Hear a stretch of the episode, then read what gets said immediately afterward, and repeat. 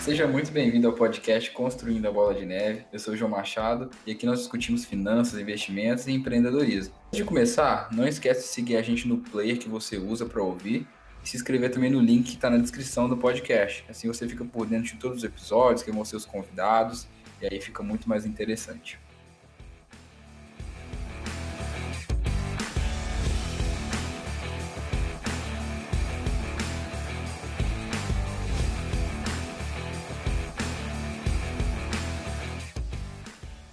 Hoje nós vamos falar um pouquinho sobre empreendedorismo. Nós temos aqui dois convidados muito ilustres, dois jovens empreendedores.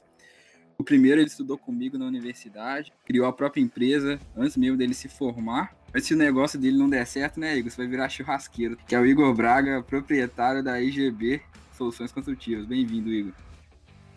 Fala, João. Boa noite, beleza? Então, é, essa ideia aí já surgiu, né, na, nos estudos lá da faculdade. E se não der certo, vai ter que virar churrasqueiro, que a única coisa que eu sei fazer bem além de trabalhar é churrasco. tá certo, bom demais. O churrasco do Igor é bom. E o nosso outro convidado, ele já tocamos várias vezes juntos, já fez trabalho até com cantora do The Voice. Não que eu esteja no nível dele, né? Mas já tocamos muito violão junto, que é o Iago Crispim, que é o gestor estratégico da Orgo. Muito bem-vindo, Iago. Fala pessoal, Pô, prazer estar aqui. Música, música é um elogio, né? Sou ao Igor aí, sou, o que eu sei mesmo é trabalhar. Música é o hobby, mas, mas é isso aí, já tocamos muito junto e é um prazer estar aqui com vocês para a gente falar desse tema tão pertinente que é o empreendedorismo. empresa é investimento, né, Igor? A gente fala muito de investimento aqui, mas a empresa é investimento, né? Você está colocando seu dinheiro, você está colocando principalmente seu tempo a gente abriu parênteses aquele dia essa questão, né? Eu falei, ó, oh, João, e o investimento? A empresa é um investimento. Então, a partir do momento que eu estou tocando, eu estou vendo como que tá o dólar, eu estou vendo como que tá a saída de produtos. Tudo isso é uma brecha para você ganhar mais dinheiro ainda. Então, não deixa de ser um investimento a empresa com um risco muito alto, tá? Não, é, com certeza, é um investimento, um investimento de alto risco, inclusive, né? E a gente vai, vai discutir um pouquinho mais disso aqui. O Brasil tá tendo várias mudanças até nessa. Tá mudando muita coisa. Inclusive, criaram uma nota nova de 200. Ela saiu hoje, né? Não sei se vocês viram isso. O que vocês acharam? Eu vi que lá no Rio de Janeiro, antes de lançar as notas, já tava tendo umas notas falsas saindo. O Brasil não é, não é para amadores mesmo, né? Querendo é gastar uma nota de 200. Que isso, velho. A gente fica aqui, né? Oito episódios tentando, né? Explicar aqui pro pessoal que eles têm que, têm que gastar menos do que ganha e o Iago já tá aí querendo torrar a nota de 200.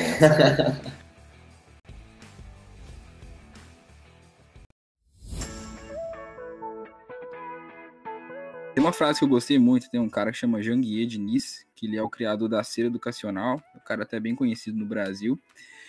E, cara, ele fala que o, o futuro do Brasil, para o Brasil virar um país melhor, né, para ele enriquecer, é só empreendendo. Né? Eu achei bem interessante essa frase dele. Então eu queria saber de vocês, antes de vocês contarem, né, explicarem um pouquinho do negócio de vocês, mas eu queria saber por que empreender, por que, que vocês acham que as pessoas devem empreender, né? Por quê? Por que empreender? Por que não procurar um emprego, fazer um concurso? Todo mundo me vê com a empresa tão novo, mas eu já trabalhei para terceiros também, sabe? E, tipo assim, minha principal dificuldade foi ter uma visão um pouco mais à frente, sabe? Então eu já acabei trabalhando em empresas do mesmo ramo meu, só que eu tinha uma visão muito mais à frente do que estar tá ali sentado na cadeira para enriquecer um cara, entende? Eu falei, por que, que eu não sou esse cara? O que, que eu fui fazendo? Eu fui analisando os processos dele, né? Querendo ou não, eu usei ele de, referência ali naquele momento, eu falei, ó, vou usar a estrutura dele. Se tá dando certo, eu tenho que copiar alguma coisa aqui desse negócio. Aí acabou que tirei as coisas boas, tirei as coisas ruins e decidi. Pela essa visão mais à frente, assim, eu falei, ah, agora é a hora. E igual você viu, eu já comecei antes mesmo de terminar o curso, porque o nosso curso não interfere tanto no, na minha área, só que é uma área que eu tenho uma paixão, assim, uma habilidade fora do normal. Então eu falei, ah, vou é. agarrar essa área mesmo não dependendo tanto de, do curso. Não sei se você tava falando do seu pai, né? Essa pessoa que você copiou aí foi. foi a empresa do seu pai, né? E você, Ial, o que, que você acha? Então, na minha vida, empreender começou com uma dinâmica diferente, assim. Eu primeiro trabalhei na empresa da minha família mesmo, Fiquei seis anos trabalhando na da minha família, já tinha feito estágio e tudo mais. Mas foi algo bem natural, porque dentro da empresa da minha família eu já tinha uma visão empreendedora. Eu já, porque, querendo ou não, o negócio era da família. Então, de berço, meu pai, eu já vi meu pai e minha mãe empreendendo.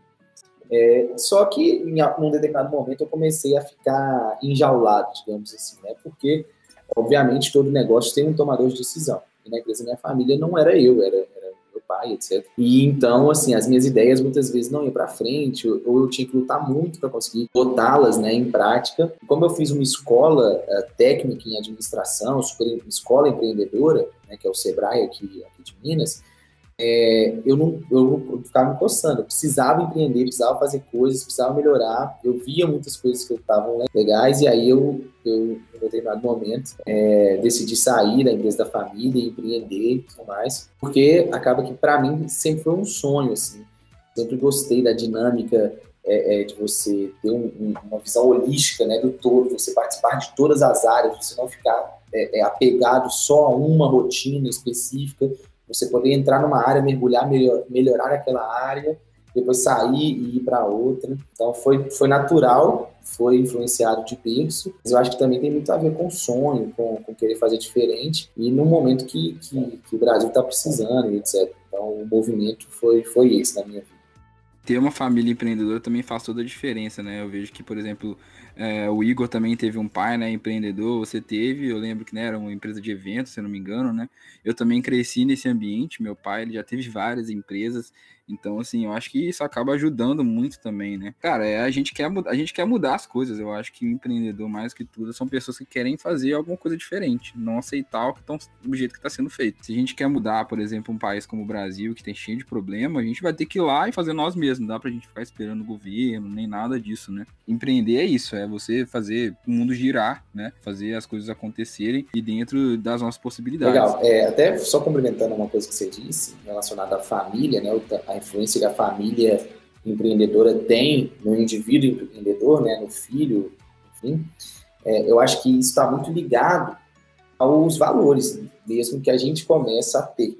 Porque se você vem de uma família de bancários, por exemplo, ou de uma família que trabalhou a vida inteira ali num regime CLT, enfim, é, talvez o principal valor daquela família seja a segurança que esses regimes trazem. E, e por isso a pessoa naturalmente busca segurança. Eu já tive pessoas que trabalharam comigo que, assim, absolutamente o, o principal nem era, nem era renda, era segurança. E, e, na minha casa já foi diferente. Os meus valores nunca estiveram ligados à segurança.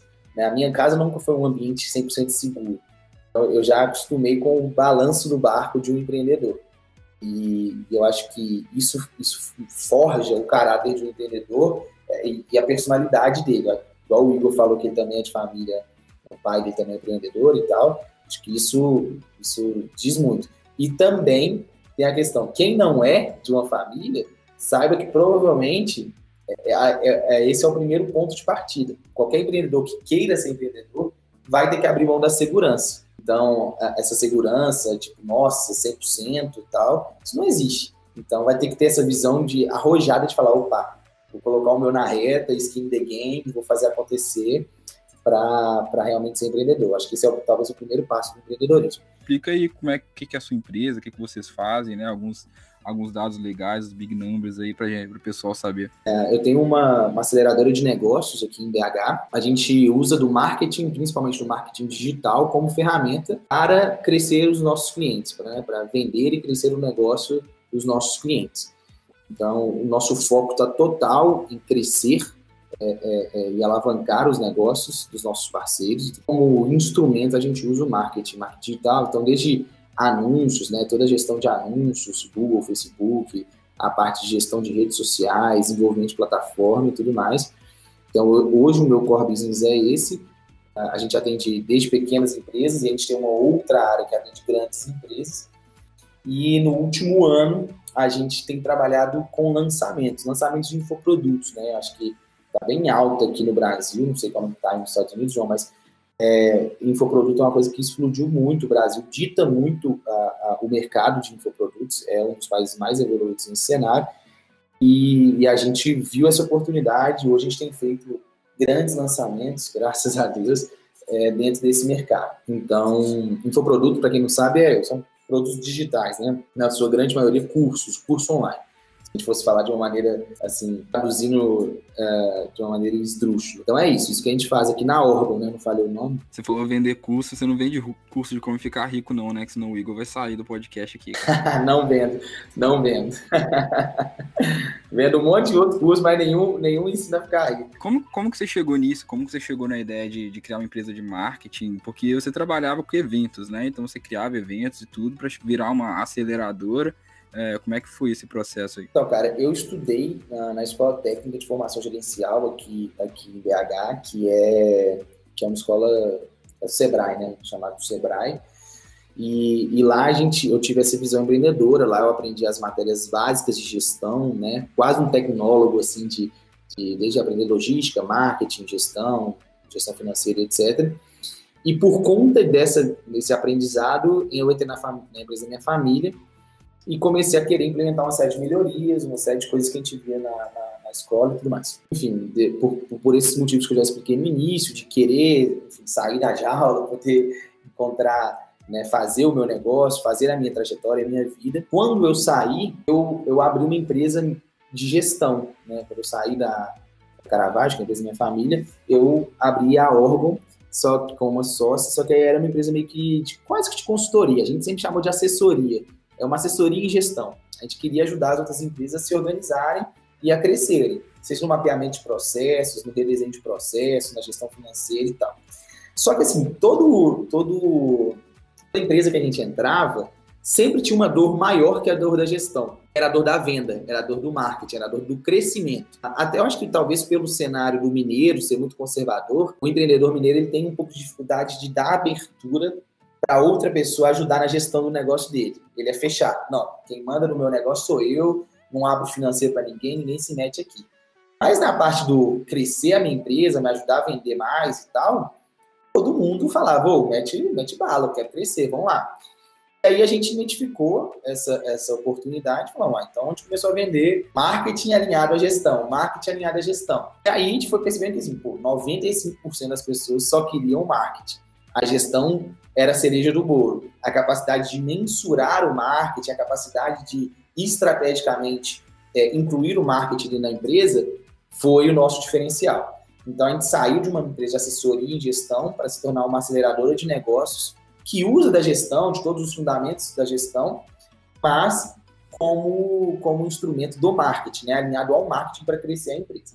Então foi daí que veio é, o formato que a Aula está hoje, e aí os anos vão passando e vão lapidando cada vez mais o, o nosso modelo. Né? Eu acho que nada melhor do que o tempo para fazer a nossa empresa crescer e ditar os rumos do, do, negócio. Igor, você vem de um setor diferente, né, cara? Você vem do setor de, de construção, né, de engenharia, passa por uma dificuldade maior que é pelo ciclo também, né? Porque quando a economia tá boa, a construção tá boa, mas quando a economia tá ruim, ela, é, ela não tá tão bem, né? Então, como é que é? Como é que foi criar uma empresa aí nesse, nesse ramo? Meu empreendedorismo surgiu de uma demanda que eu já via com o mercado da construção estava faltando. E falta até hoje, que é a mão de obra. E principalmente a mão de obra especializada, sabe? Que acontecia muito de ter várias empresas, só que não tem compromisso, a responsabilidade. Tirando o lado técnico aí, eu falo, são coisas básicas de qualquer empresa. E isso falta no nosso setor. Eu falei, eu vou criar algo diferenciado, vou criar processos para minimizar os erros, né? Porque erro qualquer empresa tem. Mas eu tento criar processos para evitar qualquer fadiga de qualquer funcionário e fazer fluir, entende? Assim eu consegui desenvolver com essa ideia e está dando muito certo, graças a Deus. A gente focou no setor da construção a seco, desde forros, divisórias, e a nossa especialização maior hoje são os forros modulares, que são as acústicas de locais fechados, todo esse serviço aí de construção a seco a gente está realizando. Que você saiu de, de, da segurança, assim, de trabalhar com seu pai, porque querendo ou não, uma, uma certa segurança, porque você não é o decisor final, né? Aí você passou a ser o decisor final.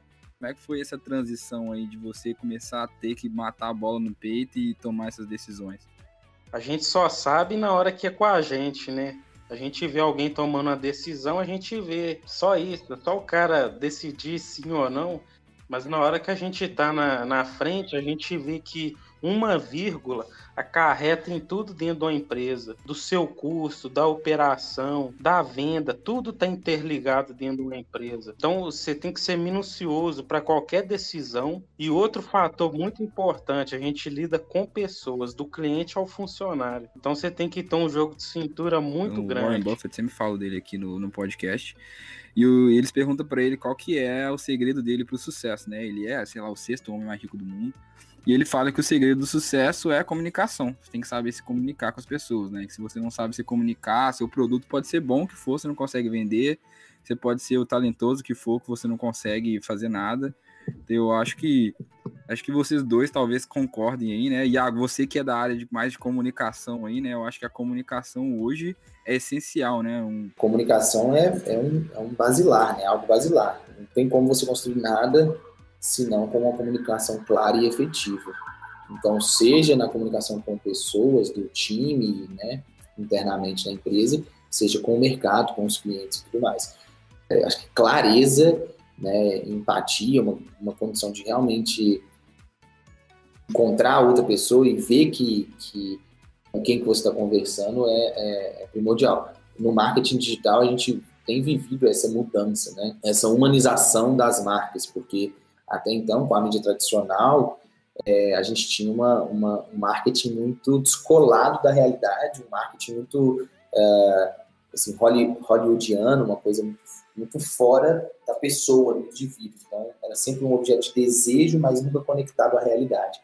Hoje a gente tem essa tendência da humanização da marca, que é uma marca que tenta, ao máximo, tirar aquela visão institucional de empresa e entrar nas redes sociais com cara, né? Seja com o, empreendedor à frente daquele negócio, seja com um influencer que, que, que levanta a bandeira daquela marca. Um exemplo aqui, a Skull Beats lá, trouxe a Anitta como embaixadora de uma marca que virou inclusive sócia da, da Ambev, né, nesse produto, uh, porque era, era a forma de personificar, né, de, de humanizar a marca da, da Ambev, mais específico da Scobit.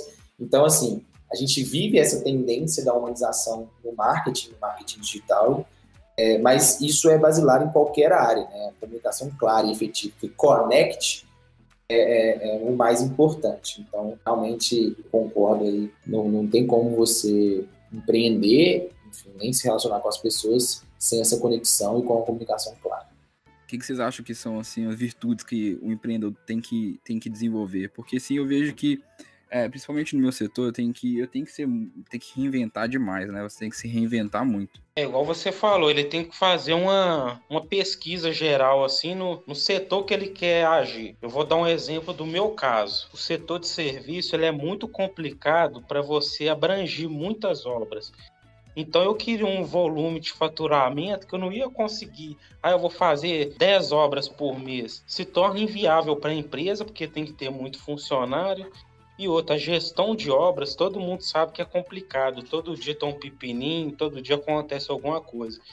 Então eu pensei assim, não, como que eu vou aumentar meu faturamento? Aí eu entrei para distribuição também do material. Então eu diminuí minha margem e ao mesmo tempo eu comecei a vender para todas as obras quase. Então eu consegui abraçar o mercado sem usufruir muito da minha infraestrutura e aumentar meu faturamento. Aí eu consegui unir isso aí, entende? Porque eu não ia conseguir abraçar o mundo para execução mas eu conseguiria colocar um pedacinho do meu faturamento em cada obra. Esse é o, o setor que eu acho assim o mais favorável, é você aumentar a sua venda e diminuir o seu sua margem de lucro, porque você vai atingir mais pessoas num raio maior. Contaram uma história uma vez que foi de 1949 na Califórnia, teve aquela aquela corrida do ouro, né, que veio todo mundo aqui para Califórnia, que tava tendo ouro e vieram todo mundo para cá. Te, teve um cara que ele pensou assim, cara, isso é uma oportunidade maravilhosa. E ele começou a comprar pá. E aí a esposa dele falou assim, mas por que você tá comprando stand de pá? Você só, só precisa de uma pá. Ele, mas eu não vou cavar ouro. Ela falou assim, mas por que você tá comprando stand de pá? Porque eu vou vender a pá para todo mundo que tá vindo para aqui. Então, assim, eu acho que o empreendedor é uma virtude que ele tem que ter, ele tem que ver a oportunidade mas às vezes ele tem que ser meio que uma ferramenta para as outras pessoas, né? Porque às vezes a pessoa quer ser aquela que acha o ouro, mas às vezes não, a gente só tem que ajudar outras pessoas a acharem o ouro, porque podem ser que uma, duas achem o ouro, então só aquelas uma, duas que vão ganhar. Mas se você vende pá, você ganha em cima de todos aqueles. Pode parecer clichê, né? Mas na minha opinião, a principal virtude do empreendedor é perseverança, assim, que a gente está muito burro, burro em ponto de faca, assim, é, gente tem que errar muito até acertar, e eu, no, no meu início, eu, até hoje, né, sou um cara muito ansioso, então, você já quer um resultado rápido, você quer crescer rápido, você quer ter estrutura rápido, você quer ganhar dinheiro rápido, e não é assim, quem dera se fosse aquelas histórias de filme, né, que três meses você está milionário, não é, você tem que trabalhar muito, e trabalhar muito durante muito tempo. Eu tenho, eu comento bastante com algumas pessoas próximas que é, a gente precisa dar o zoom out, assim, a gente precisa olhar o todo, o caminho todo e perceber que um ano muito bom, um ano incrível, ele foi feito de dias muito sofridos, de dias né, dando muito morro no ponto de faca, resolvendo muito problema. Depois de um ano perseverando nessa situação, você cresceu pra caramba e sua empresa cresceu pra caramba e tal. Então, fazem quase quatro anos que eu estou com essa empresa. E, e hoje, olhando para trás, eu percebo tanto né, que eu cresci. Mas eu tive que perseverar muito até aqui. E um segundo, um segundo detalhe, né, uma segunda virtude, é a coragem. É a coragem de realmente botar a cara a tapa, de se reinventar, de fazer acontecer, de ver as oportunidades e arriscar nelas, né? É, e tomando sempre um cuidado, né, que já fica até de dica aí, a gente não ficar só olhando para frente, né? Só olhando para o que a gente quer alcançar, sofrendo porque a gente ainda não chegou lá, mas a gente também dá uma olhada para trás e vê o tanto que a gente trilhou, qual foi o caminho que a gente trilhou até aqui. Porque eu acho que uma das sentimentos que muito empreendedor tem é a frustração.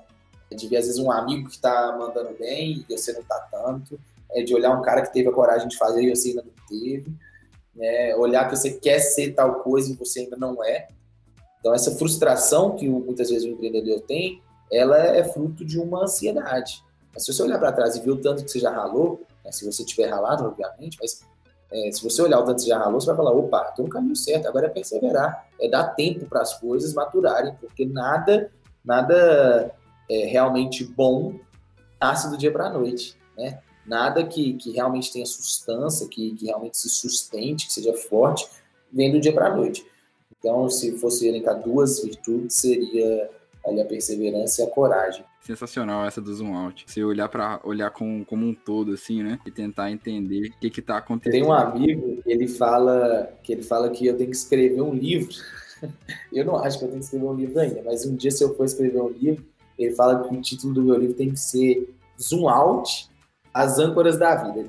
O, o âncoras da vida depois eu posso explicar por quê mas ele, está no, no nome do, do meu livro que, que deram, né? Nem fui eu que dei esse nome, não. Me deram esse nome. Eu realmente. Essa é uma analogia que eu uso sempre, que eu gosto bastante. Cara, a taxa de emprego no, desemprego no Brasil, 12%, mais de 12%, mas a taxa de desemprego de jovens é mais de 27%, né? Que são pessoas entre 18 e 24 anos. Você acha que seria essa uma opção para poder diminuir isso? Uma frase que eu gosto muito, que os maiores os maiores empreendedores hoje foram criadores de soluções básicas. Não foi nada assim, nós vamos mudar o mundo. O cara inventou uma coisa super básica e ele conseguiu mudar o mundo com uma coisa assim, a gente considerando fútil, sabe? Então fala assim, não é difícil empreender nesse sentido. Às vezes a pessoa, nossa, será que eu vou fazer a diferença? Será que eu vou fazer isso bem? Eu acho que o caminho é esse mesmo. A gente tem que arriscar, porque todo dia a gente vê que surgem novas demandas e coisas que você fala assim, não, nunca pensei nisso e a pessoa pensou. Então eu acho que esse esse mercado aí do empreendedorismo, ele tem muitas áreas que a gente consegue abranger ainda e mudaria essa questão aí do desemprego. Porque outro caso que eu gosto de martelar muito é a CLT a CLT ela desincentiva muitas empresas a contratarem. Então, se o Brasil continuar nessa forma de trabalhar que ele está hoje, CLT, eu creio que a gente não vai ter um bom futuro assim de vai, vai só aumentar desempregado no Brasil. Então, eu creio que a solução é essa, é empreender. A gente não pode olhar o empreendedor só como grande empresário, né? O cara que vai montar uma empresa gigantesca. Na verdade, o empreendedor é aquela pessoa com, com vontade de fazer, né, vontade de, de, de, ter sua renda, de não depender do outro e de, de criar soluções e tal. É que a gente tem uma modinha do empreendedor startup, né? Do cara que vai criar um novo Facebook, ou da lógica do, assim, ah, é o cara que reinventou a roda, que criou um, uma nova vassoura de varrer, ela, ela aspira, sei lá. Na verdade, o empreendedorismo não é isso, né? O empreendedorismo é o cara que está correndo atrás, é o cara que vende pipoca ali na, na, na frente do, do, estádio. Ele é um empreendedor e tá ralando pra caramba para botar comida pro filho, entendeu? É, o empreendedor é o, é o jovem que está enfim, correndo atrás para montar a empresinha dele. Empreendedor sou eu que estou, aos meus 25 anos, gerando renda para minha família, para o meu time, etc. Então, acho que o primeiro ponto é a gente tirar essa visão do empreendedor só o cara grandão, né? Então, sim, com toda certeza, o empreendedorismo é uma excelente alternativa para ajudar na, na, na taxa de, de, renda né, da, da, população. A taxa de emprego, desemprego continuaria grande, mas é uma forma de, de ajudar na renda. E, inclusive, só um parênteses aqui, pode ser, pode ser que a taxa de desemprego entre os jovens no Brasil seja muito alto também pelo fato de a gente ter um empreendedorismo muito forte entre os jovens. Pode ser, né? Não sei como é que, qual seria essa análise, mas geralmente eu não sou empregado, eu sou um cara, não tenho um emprego, eu sou um empreendedor, eu tenho a minha empresa, o emprego, enfim. Então acho que tem essa questão e, e de uma maneira geral a gente também tem que perceber que a personalidade para o empreendedor e a personalidade para o empregado também. A gente tem que ver que se o Iago na órgão não pudesse ter o time dele, que são pessoas dispostas a trabalharem, né, dispostas a é, sonharem junto comigo o meu sonho, eu não seria quem eu sou, a minha empresa não, tá, não, não faria o que faz. É porque há, é, há pessoas que acreditam no meu sonho e sonham junto comigo. Então, eu acho que tem que ter. A gente também não pode criar esse tesão todo só pelo empreendedorismo e esquecer que as máquinas só vão girar, o Facebook só é o Facebook porque tem suas, seus milhares de funcionários lá fazendo as coisas. Também tem minhas críticas é, é, gigantescas ao regime trabalhista do Brasil, né, CLT, mas é, há necessidade de que alguns empreendam, é, né, criem empresas e que outros sonhem juntos com esses empreendedores e façam aquilo que a gente chama de é, intraempreendedorismo, né? Aquele empreendedorismo dentro do seu trabalho tradicional, da sua empresa, da empresa que você trabalha. Às vezes dentro, lá dentro do, do, do Facebook tem um monte de empreendedor que vai de, programador para gerente, de gerente para diretor, que vai crescer lá dentro, vai trazer soluções e vai querer uh, mudar a realidade, transformar a realidade dele dentro da empresa. Então tem o intraempreendedorismo também, e que é super válido. É, é interessante que as pessoas é, percebam que se elas querem realmente sonhar, né? Porque eu tô lendo um livro que chama Princípios, né? Que é um livro do Ray Dalio, e ele fala que tudo na vida tem princípios que a gente tem que seguir. E o princípio dele, o principal princípio dele é você é escravo das, é, das decisões que você toma. Então, se você quer fazer alguma coisa, você tem que tomar decisões, você tem que ter atitudes que vão te levar àquilo.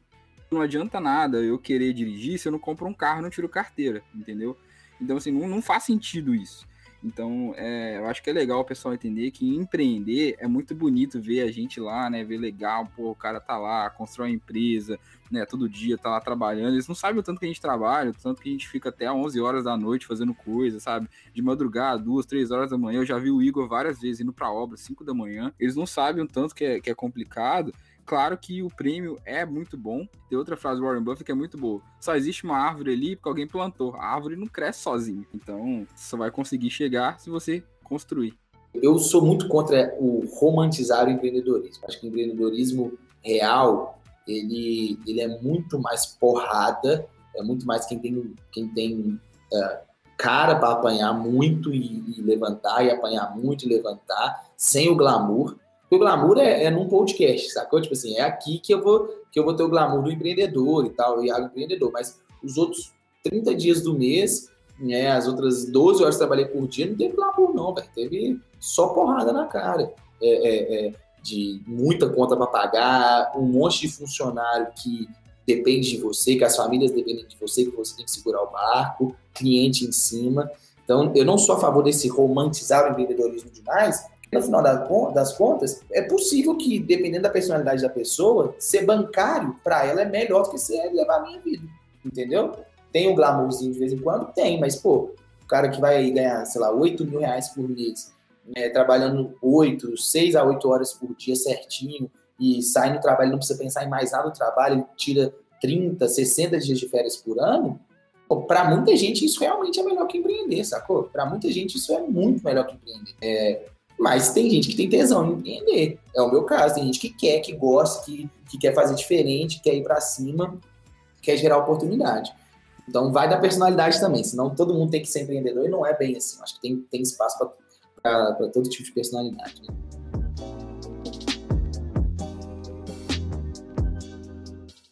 Que se vocês pudessem começar de novo a empresa de vocês, o que, que vocês fariam diferente?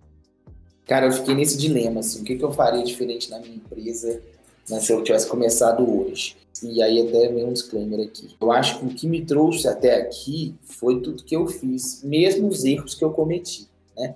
Então, eu não sei muito bem se eu mudaria muito a minha trajetória, porque foi uma trajetória necessariamente de aprendizado. Tudo que a gente erra, a gente aprende e a gente tende a errar, não errar de novo. Eu, eu, eu tenho um carinho, certo carinho pelos meus erros, tá? Enfim, se, se eu tivesse que mudar alguma coisa, eu provavelmente começaria focado no resultado, né, naquilo que dá mais resultado, porque muitas vezes a gente floreia demais, mas é uma coisa só que o nosso cliente quer. Às vezes, no meu caso, por exemplo, às vezes, ou oh, o meu cliente ele só precisa de X e eu quero vender X, Y, Z, W e a minha margem fica pequena e eu tenho um trabalhão para entregar para o cara. Se eu vender bem aquilo que ele quer, eu acho que, que facilitaria o processo. Então, lá atrás, eu teria simplificado um pouco a empresa e ido direto no core business. Além disso, uh, eu teria gasto mais tempo na hora de contratar, porque muitas vezes a gente contrata rápido e depois tem muito mais trabalho para demitir ou para, integrar outra pessoa, porque você gasta uma curva de aprendizado grande, treinando, etc. Então, eu teria um, um, um zelo maior na, na contratação para você conseguir manter esses profissionais com você mais tempo e tudo mais, e focaria ainda mais em pessoas. Por mais que eu acredite que eu sou um cara bem focado em pessoas, assim, eu tenho muito apego ao meu time, às pessoas que acreditaram em mim, que ainda acreditam e tal, é, mas talvez eu ainda tivesse pensado lá atrás num, num modelo de partnership para eu não ter que perder algumas pessoas que eu perdi no meio do caminho, alguns grandes profissionais que eu não pude bancar na época, mas que se eu tivesse dado uma parte do negócio teriam ficado. Talvez eu tivesse pensado em algumas coisas assim, que com a experiência a gente vai aprendendo e ver que dá para dividir, para crescer, etc. Todos os erros foram muito favoráveis, que a gente só aprende na dor, infelizmente. Mas se eu fosse obrigado a mudar, criaria processos na empresa. O que, que seria? Eu iria criar um jeito de fazer tudo da minha maneira, porque uma falha que eu vi que eu tive desde o início foi isso. Eu queria tudo da minha maneira, mas muitas vezes eu nem falava, entende? Então eu cobrava muita pessoa, não, mas isso aqui tem que ser assim, isso tem que ser assado, mas eu não explicava, eu não tinha o tempo. Na verdade, eu acho que o crescimento foi tão rápido que a gente tem que, tem que tomar cuidado com isso também. A gente tem que estar tá preparando acima do que a gente está hoje, que é igual a onda, ela vem de uma vez. Então, às vezes, você não vai ter tempo e você pode se queimar por isso.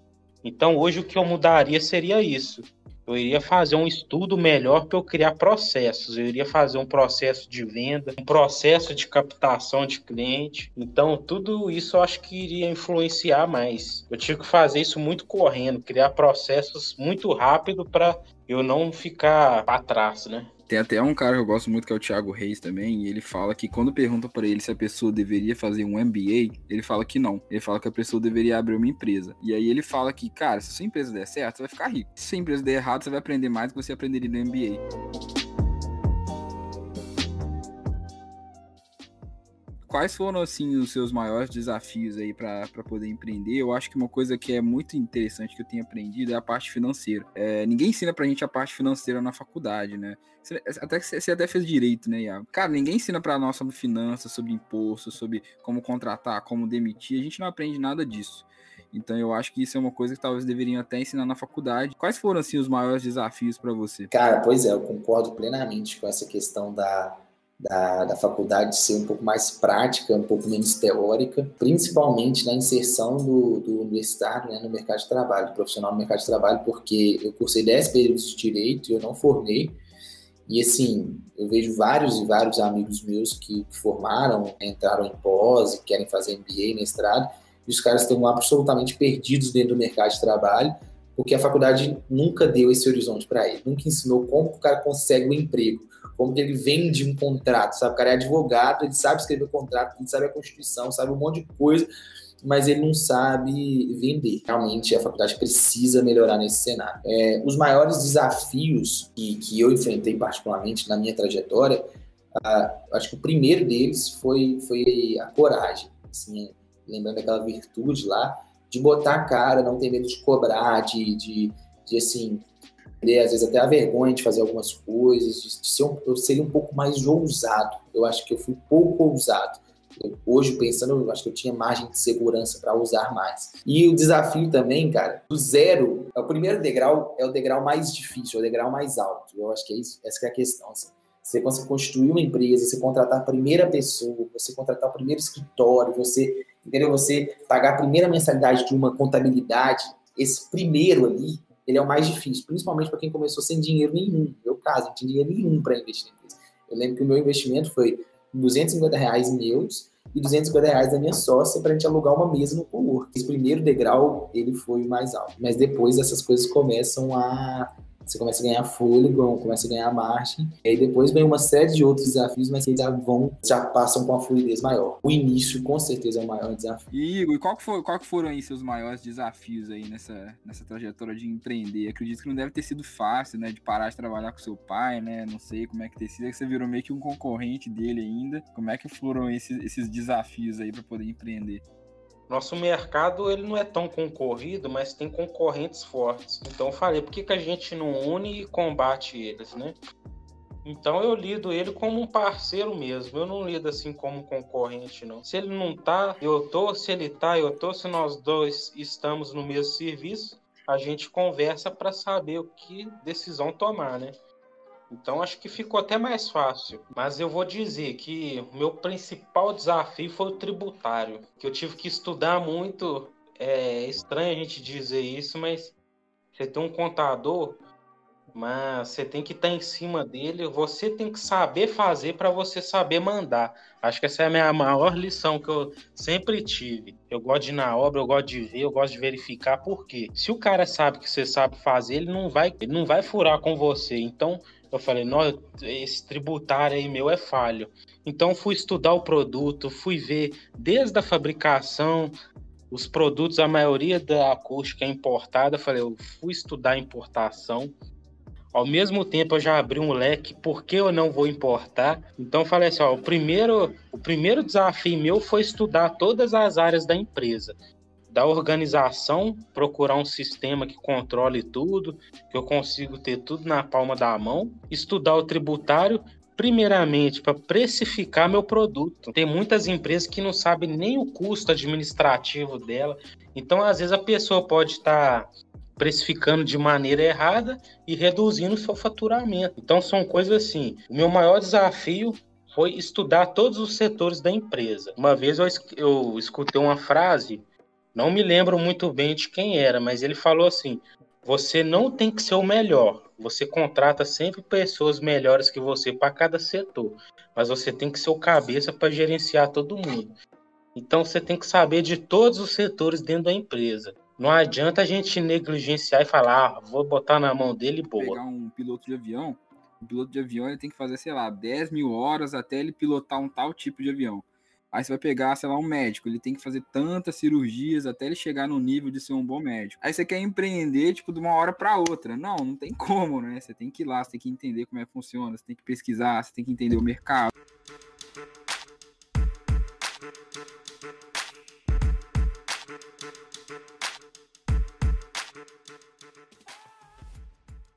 Você dá de dica aí como empreendedor jovem que começou aí desde cedo?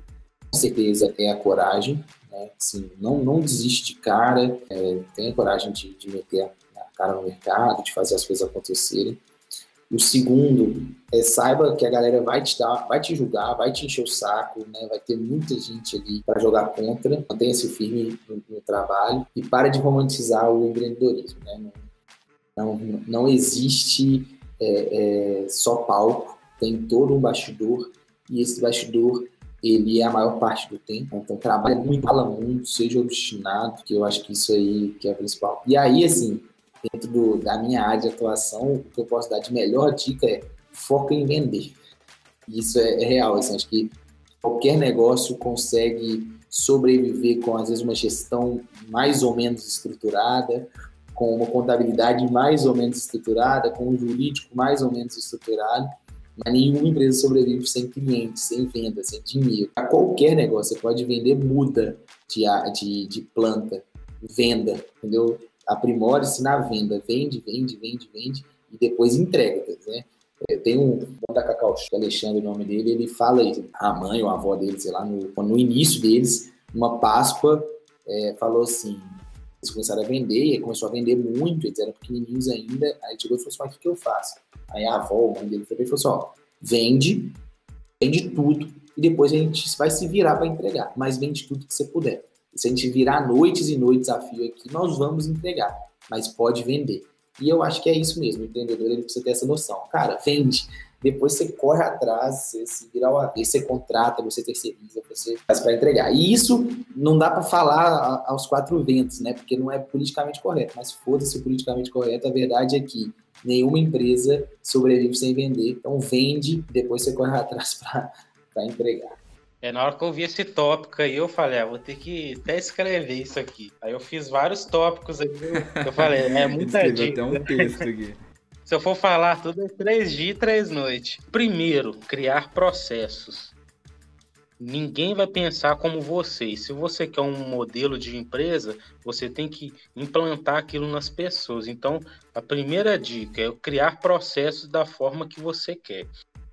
A segunda dica, quando você estiver planejando a sua empresa, compartilhar ideia antes de você iniciar. No início, eu pedi a opinião de várias pessoas e principalmente pessoas que já tinham empresa no ramo. E eu vi que muitas coisas que eu não tinha pensado, eu vi através desse compartilhamento inicial aí com essas pessoas. Terceira dica, eu acho que também você vai identificar bem com ela. Para empreender, a gente não pode ter uma vida financeira desorganizada, de forma nenhuma. Enquanto eu não achar um sistema para controlar 100% a minha vida pessoa física e 100% a minha vida pessoa jurídica, eu não iniciei a empresa, eu não dei aquele start inicial é que se você não tem uma vida financeira organizada pessoal, você nunca vai ter uma empresa organizada, né? A sua, a sua empresa vai ser meio que um espelho daquilo que você é, né?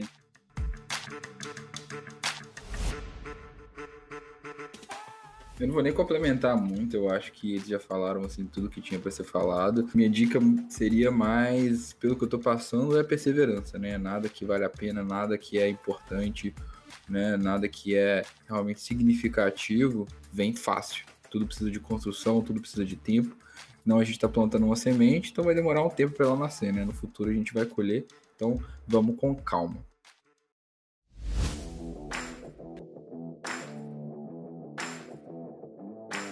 Então, muito obrigado, né, galera? Vamos agradecer aqui ao Iago, ao Igor, nossos empreendedores. É, foi um prazer receber vocês aqui. Iago, como que o pessoal acha você, a órgão aí no Instagram, website, se eles quiserem te achar, conversar com você ou virar cliente? Bom, primeiro eu queria agradecer demais o convite aí, João. Foi uma honra poder participar com você, com o Igor aqui. O perfil da órgão no Instagram, né, é órgão.cc e esse é o mesmo site, né, mesmo coisa do site, órgão.cc. Então, se quiser entrar lá no, no perfil da órgão ou, ou, no site da órgão, órgão.cc. E o meu pessoal é, é Iago, meu nome é Iago com Y, tem Iago, é R Crispim, né? Um nome estranho, mas é isso mesmo, Iago R Crispim. E aí vocês podem me seguir lá no Instagram também, quiser mandar um direct, a gente bate um papo, vai ser um prazer. Obrigadaço, João, valeu, Igor também, tudo que você compartilhou aí, um prazer.